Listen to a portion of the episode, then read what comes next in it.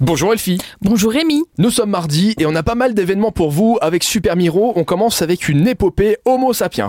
Eh bien, c'est le Musée national d'histoire naturelle ce soir qui nous fait une conférence gratuite sur l'histoire de l'homme, évidemment, avec un biologiste primatologue et spécialiste en paléoéthologie. Et en fait, on, se- on va se poser la question de savoir si Ève était africaine. Et Rémi, tu sais ce que se disent deux femmes qui discutent?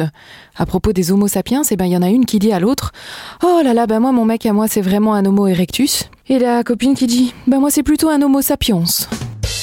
Eh ben écoute, chacun sa spécialité, j'ai envie de te dire. Oui, On poursuit avec un apéro en anglais. Vous aurez peut-être l'occasion d'entendre ce genre de vanne, mais en anglais ce soir.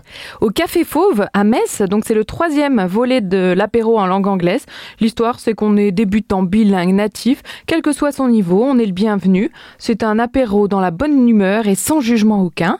Et ben, ils vont évoquer le sujet de la cuisine, du tourisme, des arts et même de la météo. Alors voilà. Et on termine avec un petit spectacle. Un petit spectacle à la Maison de la Culture d'Arlon, comme ça on aura couvert les trois pays.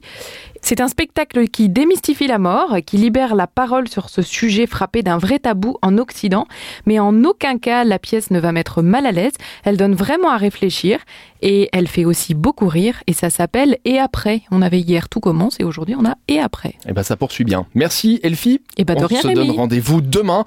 Et d'ici là, je vous rappelle que vous pouvez télécharger l'application des sorties utilisée chaque semaine par plus de la moitié des 20-45 ans. C'est bien sûr Super Miro. Et en plus, elle est gratuite. Et voilà À demain